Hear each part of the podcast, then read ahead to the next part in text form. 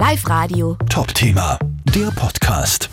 Kofferraum auf, Ski und Snowboard rein, Kofferraum zu und ab in den Winterurlaub.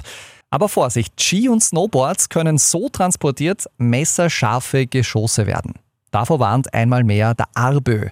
Heute zum Start in die Semesterferien. Wer die Ski einfach so im Auto liegen hat, für den kann es schnell lebensgefährlich werden, sagt Arbö Landesgeschäftsführer Thomas Harrock. Denn im Falle einer Notbremsung oder eines Unfalls mit einer Aufprallgeschwindigkeit von 50 km/h kann ungesicherte Ladung bis zum 40-fachen ihres Eigengewichts beschleunigen. Also wenn ein Ski zum Beispiel mit Bindung 4 Kilo wiegt insgesamt, beträgt das Aufprallgewicht 160 Kilo. Wow. Wer ein großes Auto hat, der packt am besten die ganze Ausrüstung aufs Autodach.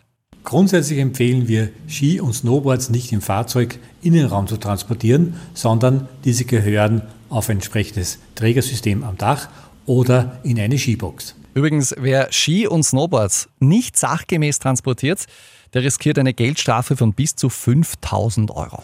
Live Radio. Top-Thema, der Podcast.